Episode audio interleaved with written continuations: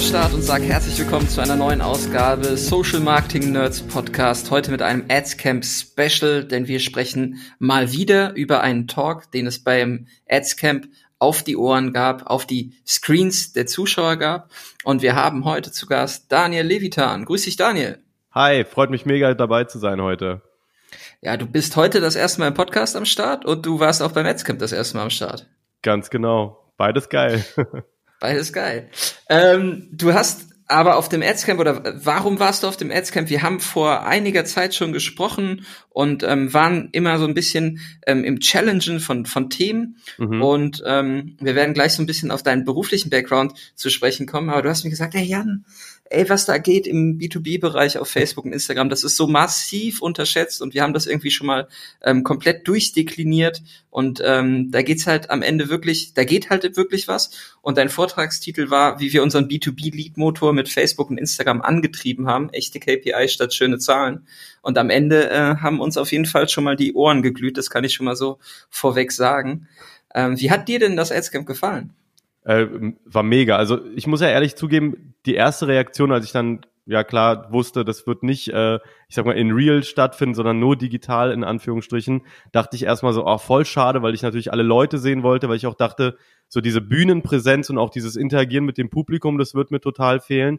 Aber es war am Ende so eine mega coole Erfahrung im Sinne von wie so eine Fernsehsendung, in der man war.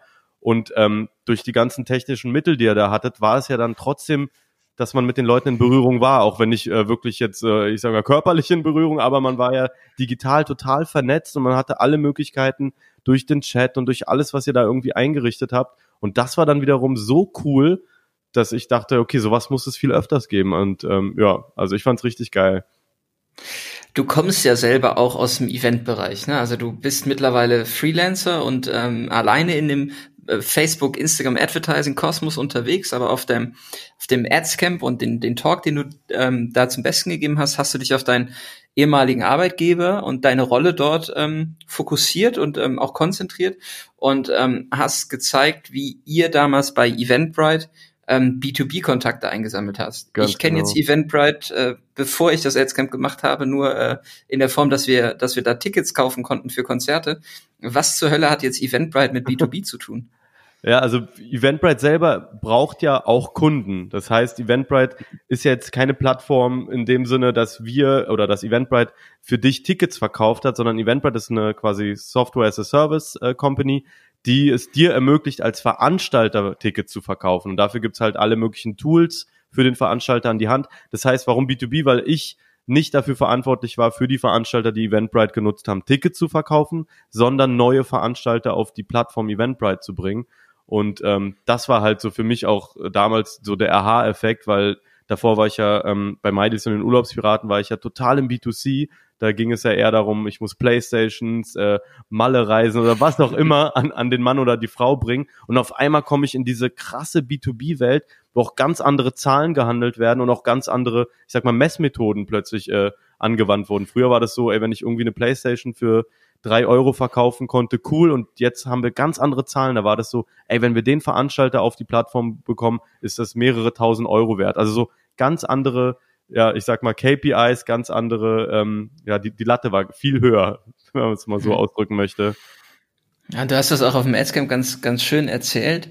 Ähm, du bist dann zu Eventbrite gekommen, nachdem du halt irgendwie äh, bei MyDeals und den Urlaubspiraten warst und ähm, ja der erste Kanal, der dir vor die Füße geworfen wurde, quasi, war Twitter. Also Twitter so war so der, der, ja. der erste Kanal, auf dem du irgendwie Performance Marketing für Eventbrite machen musstest. Ganz schlimm. Also ja, ich kam halt an und ähm, habe dann so gefragt, okay, mit welchen Kanälen arbeitet ihr? Und dann hieß es ja, Kanal Nummer eins ist auf jeden Fall Twitter. Und ich dachte mir so, wer zur Hölle hat das nur fabriziert? ähm, und war völlig im Schock, weil ich halt selber Twitter, klar, Twitter Ads geschaltet habe, auch äh, bei Mighties und den Urlaubspiraten gab es natürlich auch jemanden im Team, der getweetet hat. Aber wirklich das als den Performance-Kanal zu sehen, habe ich nicht, hab, tue ich immer noch nicht. Und ähm, das war für mich auf jeden Fall ein Schock, äh, mit dem ich, den ich erstmal verdauen musste. Der zweite Kanal war LinkedIn, aber halt auch eher organisch genutzt. Also ich kam quasi aus meiner reinen Facebook-Welt ähm, plötzlich in diese Twitter-Welt und war erstmal so, oh mein Gott, wo bin ich hier, was habe ich getan? wo bin ich also hier du hast tatsächlich Facebook-Ads bei Eventbrite von null an aufgebaut. Also es gab de facto keine Advertising-Aktivitäten für den deutschen Markt. Nee, überhaupt nicht. Also ich war ja sowieso der zweite überhaupt äh, im, im deutschen Team, ähm, der und quasi sollte das ganze Performance-Marketing aufbauen. Und das Performance-Marketing halt aus den USA kam die Ansage, es ist halt Twitter und ich so, okay, krass ähm, und habe am Anfang wirklich immer wieder gesagt, können wir aber auch was auf Facebook machen, haben wir dann auch angefangen, wenigstens organisch haben wir auf Facebook angefangen und ich musste so ungefähr einen Monat lang betteln, wirklich so bitte, bitte, ich brauche ein bisschen Budget für Facebook, ich beweise euch, dass es funktioniert und habe dann irgendwann wirklich 200 Dollar, und das ist kein Scherz, 200 Dollar Monatsbudget bekommen und durfte damit starten. Wow. Ja. Ähm, und wir haben ja, du hast ja gerade eben schon gesagt, ein potenzieller Lead oder ein Veranstalter, der dann auf die Eventbrite-Plattform kommt, ist ja ein Vielfaches Wert von diesen möglichen 200 Dollar Spendings. Kannst du ja daraus sehr schnell irgendwie mehr Geld machen. Mhm. Ähm, jetzt hast du in deinem Vortrag sehr schön aufgezeigt, und das ist ja eine Herausforderung grundlegend in der Unterscheidung zwischen B2C und B2B. Du hast viel mehr Kontaktpunkte und eine Strecke, die dann am Ende durchlaufen werden muss, dass mhm. eine Person, die einmal Eventbrite wahrgenommen wird und am Ende sich vielleicht langfristig an Eventbrite bindet, äh, um da dann die Tickets entsprechend zu veräußern, die war ja schon sehr lang. Nimm uns doch mal mit. Also wie war, wie sah denn so die Strecke bei euch aus ähm, vom ersten Kontaktpunkt eines Veranstalters, bis ihr dann am Ende wirklich ähm, ja, als, als Deal im System ähm, geclosed wurde. Genau, also es ist ja einfach wirklich im B2B so und gerade so auch im, im Advertising, dass nur weil ich jetzt eine Ad sehe und ich bin Veranstalter, das weißt du ja auch, ne? Also nur weil du jetzt eine Ad siehst von Eventbrite, denkst du dir nicht in dem Moment, okay, ich muss sofort meinen äh, Anbieter wechseln, ich muss sofort zu Eventbrite wechseln. Äh, das dauert ja. Das heißt, vor allem, und das war Eventbrite immer wichtig, muss ähm, der Veranstalter selber einfach sagen, jawohl, ich bin bereit. Und das kann er ja nicht durch einen zum Beispiel bloßen Download von so einem, wir hatten das Bright Paper genannt, äh, quasi gleich mitteilen. Also die, die Strecke war eigentlich ganz klassisch Content Marketing mit sogenannten Bright Papern. Das waren unsere White Paper, die wir so genannt haben. Ähm, man, der Veranstalter lädt sich sowas runter, muss, um sich das runterladen zu dürfen, in Anführungsstrichen, angeben, wie viele Events macht er, was kostet durchschnittlich ein Ticket, ähm, also hatte so zwei, drei, vier Fragen gestellt bekommen und daraufhin ähm, hat das System Salesforce, ähm, das, was wir da damals genutzt haben, äh, erkannt, ob quasi dieser Veranstalter, ich sag mal, Potenzial hat, ob dieser Veranstalter äh, einen Schritt weitergehen darf, weil wenn der Veranstalter jetzt beispielsweise nur kostenlose Events macht, dann ist das schön, dann kann er ja auch Eventbrite nutzen, aber dann bringt es nichts, dass jemand aus dem Sales-Team mit dem spricht, weil das ist ja auch teuer. Man hat dann da irgendwie zehn Sales-Leute äh, zu sitzen und wenn jeder von diesen Sales-Leuten immer wieder, ich sag mal, schlechte Leads an die Hand bekommt, macht das ja nichts. Also dann, dann, dann, dann passiert ja nichts businesstechnisch. Blockierst du dich einfach auch. Ne? Total. Also haben wir da quasi, ich sag mal so, Hürden eingebaut und die erste Hürde war Salesforce, die erkannt hat, okay, dieser äh, Veranstalter ist groß genug, dass man mit ihm sprechen kann.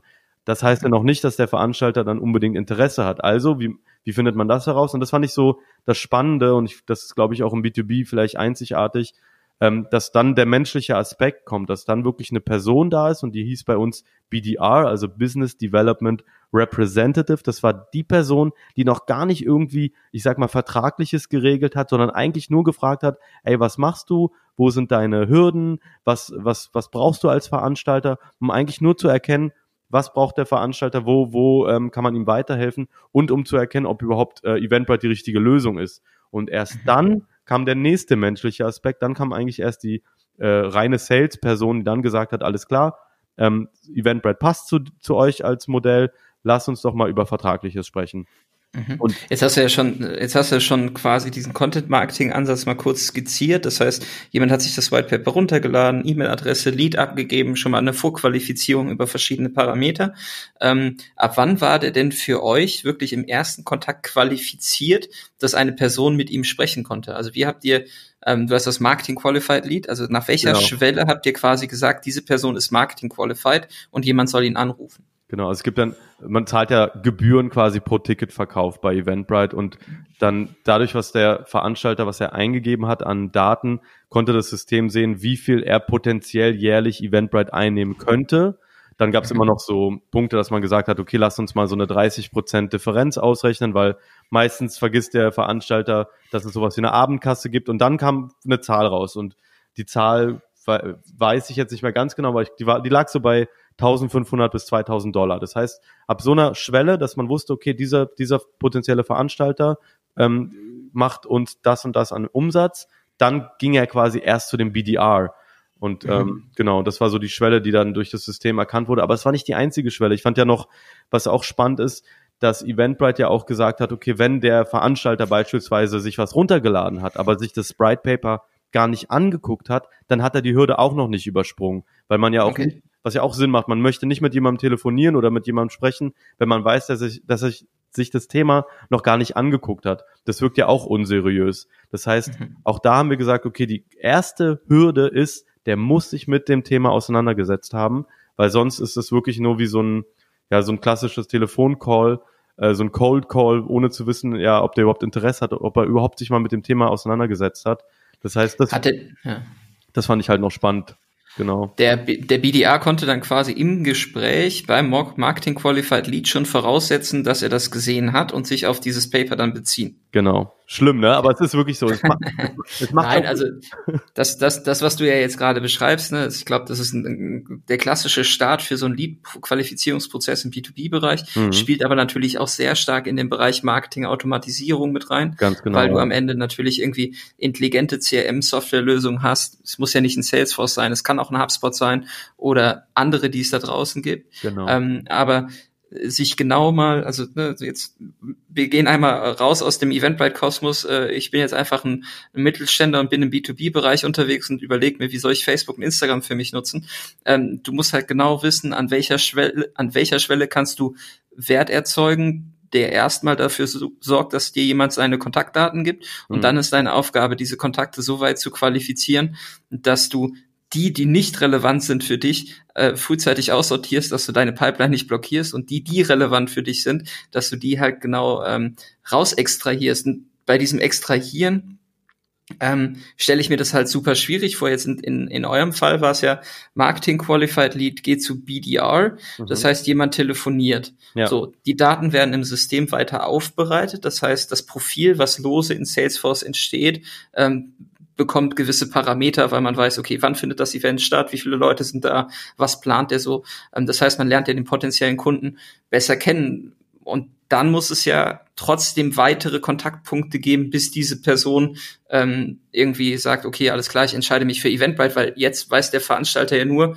es gibt euch, es ja. gibt jemanden, der sich um mich kümmert, aber er hat ja trotzdem die Möglichkeit zu vergleichen oder trotzdem zu einem anderen Ticketsystem zu gehen. Ganz klar, genau. Also der, der Prozess und auch quasi bis die Daten dann zu mir zurückgingen, dauerte halt manchmal ein Jahr. Also es ist ja wirklich so, es gab auch den Krass. Fall, dass, ja klar, weil, das, weil der BDR zum Beispiel ruft den Veranstalter an, der hat morgen sein Event beispielsweise. Das heißt, ein Jahr muss vergehen, bis er sich vielleicht wieder für ein anderes Ticketing-System entscheidet. Manchmal sogar noch länger, wenn er vielleicht sogar vertraglich irgendwo gebunden war. Also vielleicht war der Veranstalter überzeugt, meinte dann aber, ja, ich bin aber noch zwei Jahre da und da gebunden. Das heißt, diese Daten, genauso wie du sagst, kamen manchmal echt ein Jahr später erst bei mir an und dann wusste ich, alles klar, cool, die und die Kampagne äh, war doch erfolgreich. Also das ist eine riesengroße Latency, nennt sich das ja im Englischen. Also die dazwischen ist eine riesengroße Spannweite, ähm, die ja, glaube ich, im B2B aber normal ist, gerade wenn man so eine, ich sag mal, eine Software verkauft, die du nicht sofort brauchst.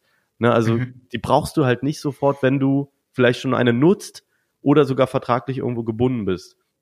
Wie habt ihr das denn nachgehalten? Also am Ende ist ja, du, keine Ahnung, baust eine Kampagne, ja. ja sagst, alles klar, ich optimiere jetzt platt gesagt auf das Lead-Event äh, oder auf das, das Conversion-Event, dass mir jemand sein Lead abgibt. Mhm. Dann haben wir das Standard-Attributionszeitfenster bei Facebook von 28 Tagen. Mhm. Ähm, und der sagt nach einem Jahr so, yo, äh, ich bin jetzt bei Eventbrite. Wie hast du denn da am Ende dann auch nachhalten können, dass diese Person dann über deine Kampagnen kam? Das ist ja das Interessante. Also ich habe eigentlich Facebook oder den Werbeanzeigenmanager nicht genutzt, um Entscheidungen aufgrund von Daten, die mir Facebook gibt, äh, zu treffen. Also die, mhm. die Daten gab mir Salesforce und Salesforce hat ja ein längeres Attributionsfenster oder beziehungsweise hat eigentlich ein unendlich langes Fenster. Also ich konnte mit ganz klassisch mit UTM-Parametern am Ende ganz genau sehen, ähm, die Kampagne mit der und der Zielgruppe, das Anzeigenformat und äh, diese, dieses Anzeigen, äh, na was wollte ich sagen, diese Anzeigengruppe, ähm, die funktioniert am besten. Und das konnte ich manchmal, wie gesagt, erst sehr spät sehen. Aber aufgrund dieser Daten, also aufgrund der Daten, die in Salesforce mir eingespielt wurden, habe ich in Facebook dann die ähm, Entscheidung getroffen. Also da habe ich zum Beispiel auch gar nicht auf das Attributionsfenster geguckt, weil hätte ich nur auf die Daten geguckt, die mir Facebook gibt, hätte ich manchmal Entscheidungen getroffen, zum Beispiel bei einem günstigen Leadpreis. Und deshalb hieß ja auch der Vortrag echte KPIs. Also meine KPIs waren zum Beispiel nicht der Leadpreis, weil der Leadpreis war mir egal. Der kann ja am Anfang total günstig sein. Und am Ende sehe ich aber, dass die Kampagne mit vielleicht einem super hohen Leadpreis mir aber die meisten MQLs oder SQLs bringt. Also wirklich die qualifizierten Leads, die wirklich schon einen Schritt weiter gegangen sind. Und äh, da sind dann die Zahlen noch ganz andere. Ne? Das heißt, ich habe dann, ich sehe dann da unglaubliche Leadpreise bei Facebook und denke mir, aber ist mir egal, weil in Salesforce hat, haben diese Leads den geringsten MQL-Preis jetzt beispielsweise. Und mhm. genau, so haben wir das dann gehandhabt. Also Facebook war eigentlich nur so unser, unsere Stellschrauben, wo wir was machen konnten, aber unser Cockpit, wo wir wirklich die Entscheidungen getroffen haben, das war Salesforce. Okay. Genau. Ähm, das heißt aber am Ende, ähm, um es mal konkret zu machen, du hast ähm, über die jeweiligen Stufen, die äh, ein, ein Veranstalter, eine Veranstalterin durchlaufen mhm. muss, hast du dir aus eurem Geschäftsmodell oder hat der der Marcel, ne, dein dein Chef, ja. glaube ich, heißt er, das ähm, hat, CRM, CRM Meister, euer CRM, euer CRM Wizard, ja. der hat euch äh, pro Stufe ganz klar gesagt, ähm, was du brauchst und in welcher Qualität, damit sich das Ganze rentiert. Genau. Das heißt ihr seid quasi angefangen und habt versucht, Marketing-qualifizierte Leads reinzuschieben. Mhm. Und ähm, der Parameter war aber eigentlich, okay, Marketing qualifiziert reicht nicht aus, weil unten kommen zu wenig zu wenig Sales am Ende raus und dann musstest du gucken, wie du quasi von der Stufe Marketing qualifiziert ja. über diesen persönlichen Kontakt dann die Zielgruppen weiter qualifizierst, um sie dann Sales qualifiziert zu machen. Genau. Was was was waren da so die Hebel? Also das sind ja verschiedene Stufen, verschiedene Entscheidungsprozesse, wo ich ja genau wissen muss, in welcher Phase ist gerade die Person, die ich adressieren will. Ja, ja, also das war eigentlich das Spannende, weil irgendwann waren wir so weit, dass wir sagen konnten, okay, wir haben jetzt einen Leadpreis, der uns auch egal ist. Wir haben quasi auch äh, einen MQL-Preis, der uns egal ist, weil die, die Menge stimmte. Aber das, was, genau das, was du sagst, am Ende ähm, kam trotzdem die Sales nicht rein. Also es hat dann am Ende nicht gereicht, weil was bringen mir ganz viele Marketing-Qualified Leads? Also nur weil Salesforce sagt, yo, die sind total toll, die Leads, die du da reintreibst. Wenn das Sales-Team dann mit dem Feedback kommt, naja, wir kriegen sie nicht qualifiziert. Das heißt, du musst dann eigentlich, und das war so spannend, ich musste komplett raus aus der Facebook-Performance-Welt und musste so an das Menschliche denken und überlegen, okay, was wird in den Gesprächen gesagt? Und dann haben wir uns ähm, ja sogenannte, ich sag mal so Mini, Mini-Sachen oder Mini-Strategien überlegt und eine davon war erstmal sogenannte Talk-Tracks, also Gesprächsleitfäden. Das war ähm, wir als Marketing-Team wussten ja, was wir quasi an, ähm, ich sag mal, an Whitepapern rausbringen. Und es bringt uns ja nichts, über irgendein Thema ein Whitepaper zu erstellen, wenn der, der BDA anruft und darüber gar nicht spricht, weil er zum Beispiel das Thema gar nicht so gut kennt oder ähm, noch nicht genau weiß, welche zehn Punkte vielleicht dort abgehandelt werden. Also haben wir erstmal so Talk-Tracks ähm, gemacht das war so die Strategie Nummer eins. Die zweite Strategie war, und das ist, das kann ich eigentlich auch jedem B2B äh, oder jeder B2B-Firma empfehlen, unbedingt den Content mit dem Sales-Team abklären, weil was dann natürlich auch passiert ist, dass das Sales-Team meinte, wir können mit dem Content überhaupt nichts anfangen, wir reden gar nicht darüber. Dann haben wir quasi gefragt, okay, worüber redet ihr denn mit euren, ähm, mit den potenziellen Veranstaltern? Und dann kam da so auch, was, was dabei passierte, ist, dass man auch gemeinsam, ich sag mal, Content äh, produziert hat, also mit dem Sales-Team gemeinsam. Dann klassisch, so das dritte, was wir gemacht haben, sind natürlich Workshops, wo wir einfach gesagt haben, okay, wenn zum Beispiel das Thema Social Media Ads für äh, Veranstalter interessant ist und nur ich darüber reden kann, dann macht das keinen Sinn, weil im Sales-Team muss auch, ich sag mal, wenigstens ein bisschen das Verständnis für dieses The Thema da sein. Also haben wir die geschult in die Richtung, haben den Workshops gegeben zu Themen wie Social Media, CRM etc. für Veranstalter und dann, was dabei rauskam, und das ist so Strategie Nummer vier, ist halt gemeinsame Ziele. Und das ist das Allerwichtigste. Mein Ziel war ein Ziel, das auch das Sales-Team hat, weil ganz oft sehe ich in Teams, dass das Sales-Team äh, sagt, ja, ja, das Marketing-Team schiebt uns schlechte Leads zu oder das Marketing-Team sagt, ja, das Sales-Team kriegt unsere geilen Leads nicht konvertiert. Aber wenn man einfach mal gemeinsam sagt, okay, meine Ziele sind auch deine Ziele und dann waren halt meine Ziele waren halt irgendwann SQLs, also wirklich qualifiziert vom Sales-Team Leads, dann muss sich ja auch das Sales-Team quasi pushen im positiven Sinne, dass sie meine Ziele erreichen. Und genauso äh, war auch das Sales-Team daran interessiert, dass ich diese Ziele abliefere. Also haben sie mir auch geholfen. Und das hat am Ende halt das Ganze von äh, 200 Dollar auf äh, 15.000 Dollar Monatsbudget hochgetrieben. Okay, krass.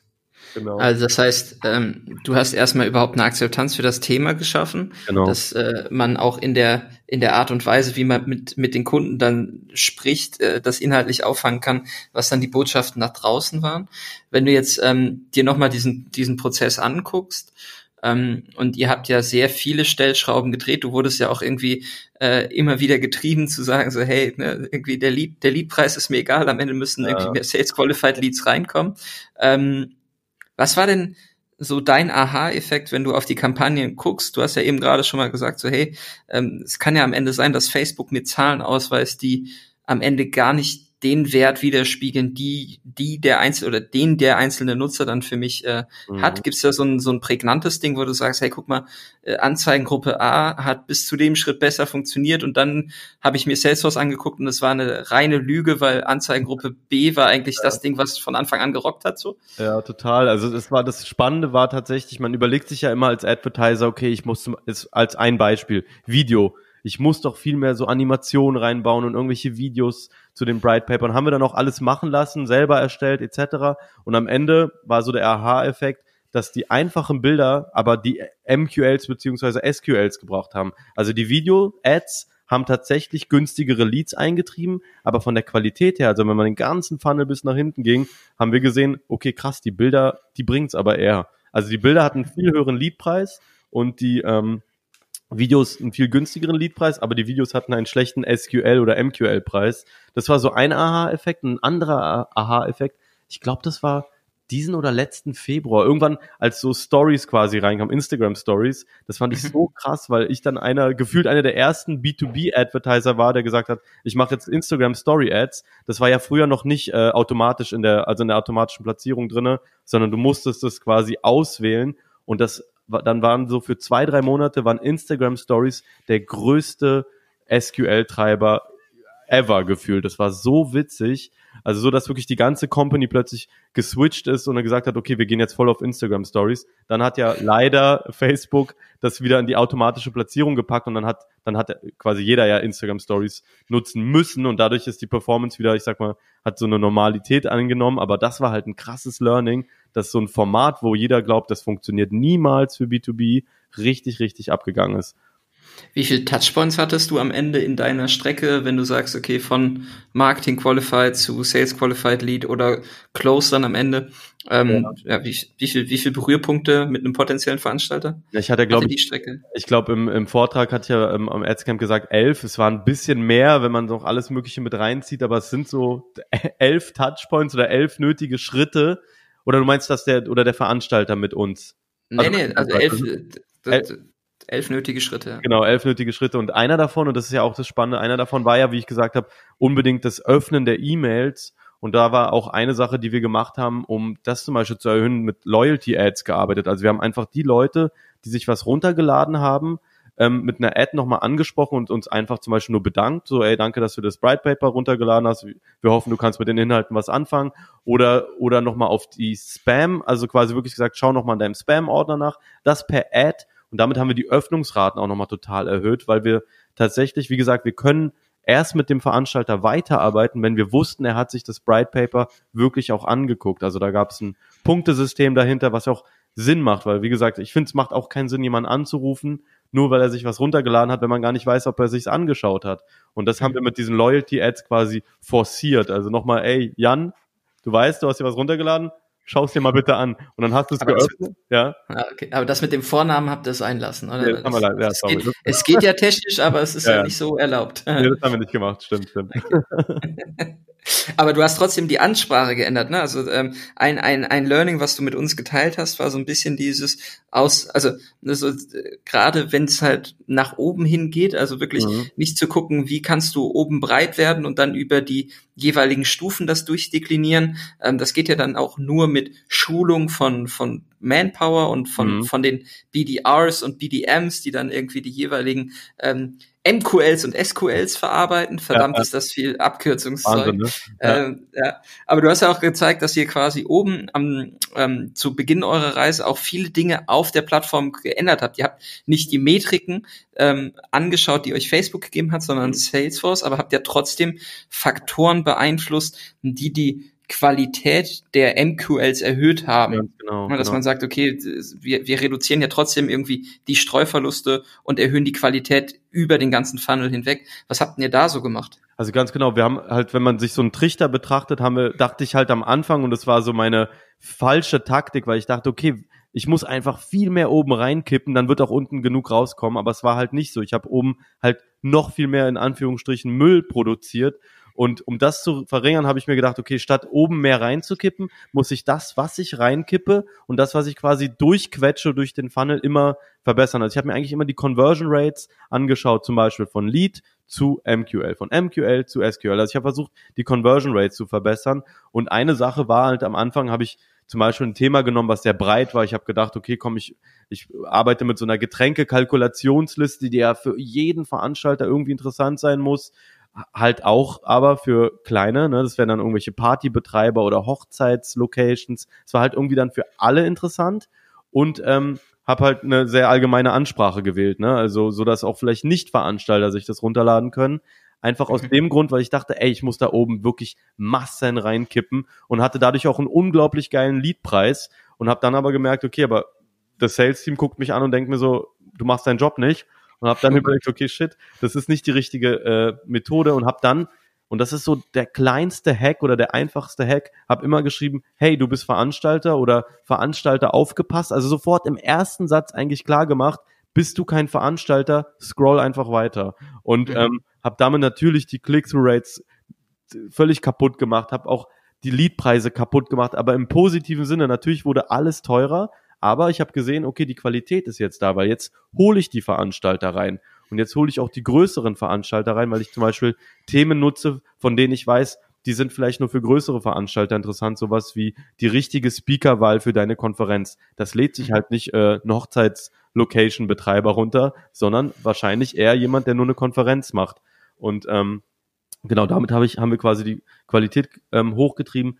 Andere Sachen, die wir dann auch äh, uns angeguckt haben, wie gesagt, waren die Formate, also einfach, was funktioniert besser? Ist es Video? Ist es äh, Bild? Ist es eine Carousel? Ist es eine Collection-Ad? Also auch das habe ich alles ganz simpel mit UTM-Parametern quasi übergeben an ähm, Salesforce und konnte dann sagen, so, okay, krass, äh, eine Carousel-Ad für eine Lookalike der Leads äh, mit, äh, keine Ahnung, mit Bildern statt Videos und dem und der Textlänge, das bringt die meisten MQLs rein. Also wirklich so mhm. bis aufs kleinste Detail ausquetschen, was eigentlich Facebook für Stellschrauben hat. Und diese Stellschrauben, die Ergebnisse dieser Stellschrauben, die habe ich dann quasi an, in, in Salesforce sehen können.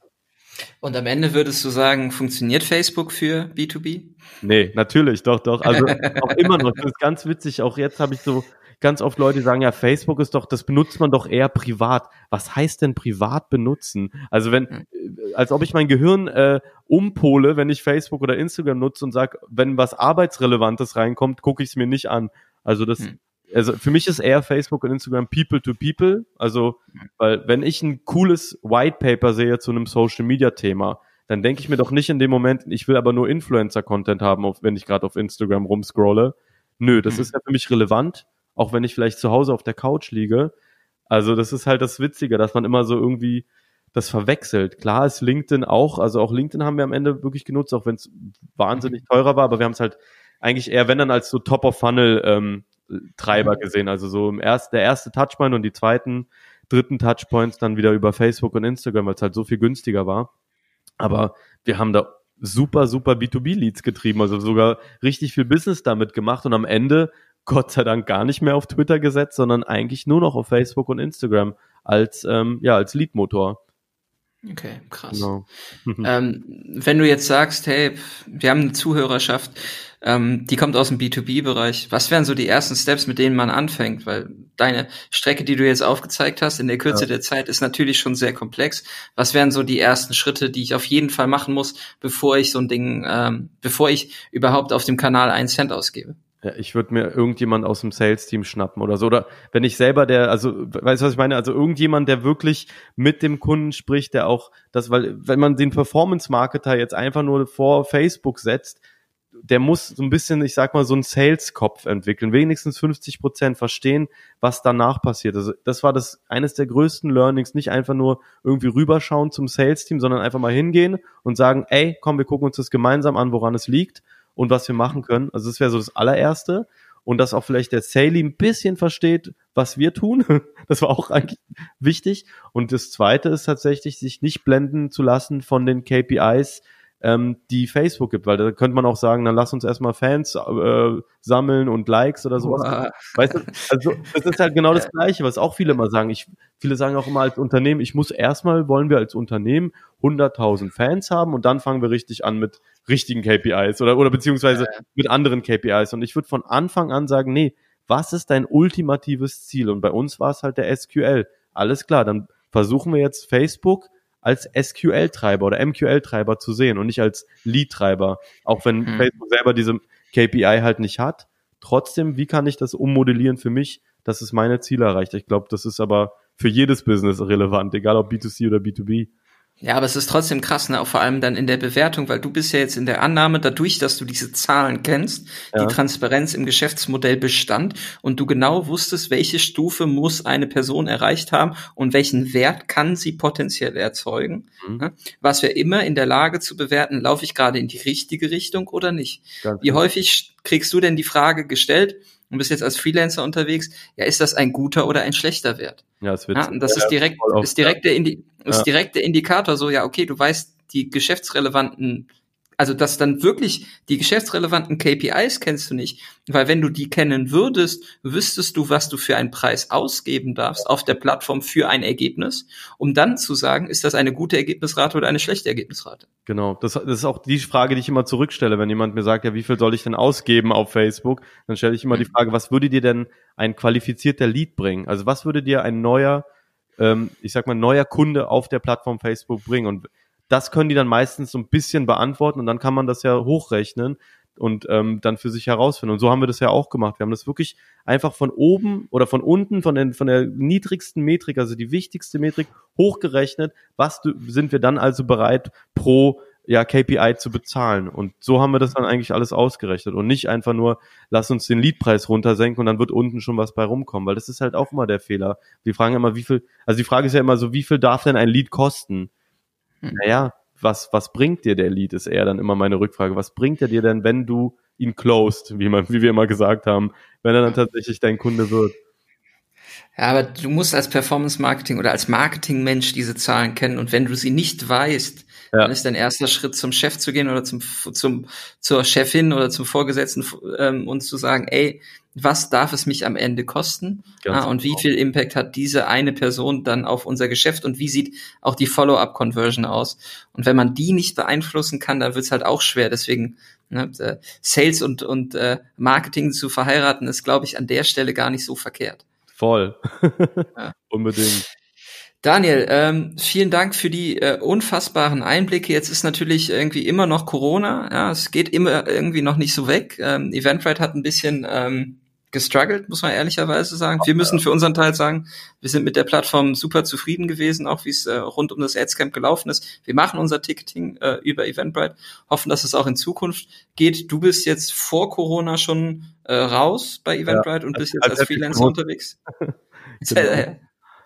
Ja, du hast irgendwie deine deine Frau hat einen Cupcake Cupcake in Berlin, ne? Hatte sie, genau, hatte sie auch, genau. Also so habe ich eigentlich angefangen. Meine Karriere hat angefangen, indem ich überlegt habe, wie kriege ich Leute dazu, in dieses Café zu gehen und Cupcakes zu kaufen. Und okay. äh, in Dänemark, wo ich studiert habe, haben alle Studenten immer äh, Facebook genutzt. Und auch, also um mit, mit den Professoren zu kommunizieren. Das heißt, ich musste mich bei Facebook anmelden, komm zurück und habe einfach ja, diesen Cupcake-Laden, also der, der, der hatte dann irgendwann 16 Mitarbeiter. Das war schon Wahnsinn. Okay, krass. Genau. wie erreicht, wie erreicht man dich denn, wenn man jetzt äh, so wie wir locker flockig über das Thema sprechen möchte. Ja, dann entweder ähm, gerne auf Instagram mir folgen, weißt du ja auch, ne, da poste ich immer, versuche ich immer regelmäßig was zu posten. Alter, posten, posten, posten ist nett gesagt. Du, du du droppst einen, äh, eine Knowledge Bomb nach der anderen. Nee, äh, Daniel, tatsächlich Follow-Empfehlung an der Stelle. Äh, Daniel Levitan auf äh, Insta haut da ähm, vor allem also nicht nur nicht nur das Wissen, was du teilst. Ich finde es immer sehr ähm, sehr schön aufbereitet tatsächlich. Ne? Danke, also, danke. Ist ja sehr viel Mühe da so. Na klar. Muss man, muss man. Versuche ich. Ansonsten genau daniellevitan.de und dann bin ich ja auch gerade dabei, äh, etwas kleineres zu gründen, also auch ein bisschen in Richtung ja, also es soll sich, es wird sich AdsLab nennen, aber dazu gibt's dann hoffentlich bald mehr. Okay, ja, ist klar. Genau. Dann äh, checkt das aus, äh, haltet mal den Daniel auf dem Schirm, erfahrt als erstes, was es mit AdsLab auf sich hat.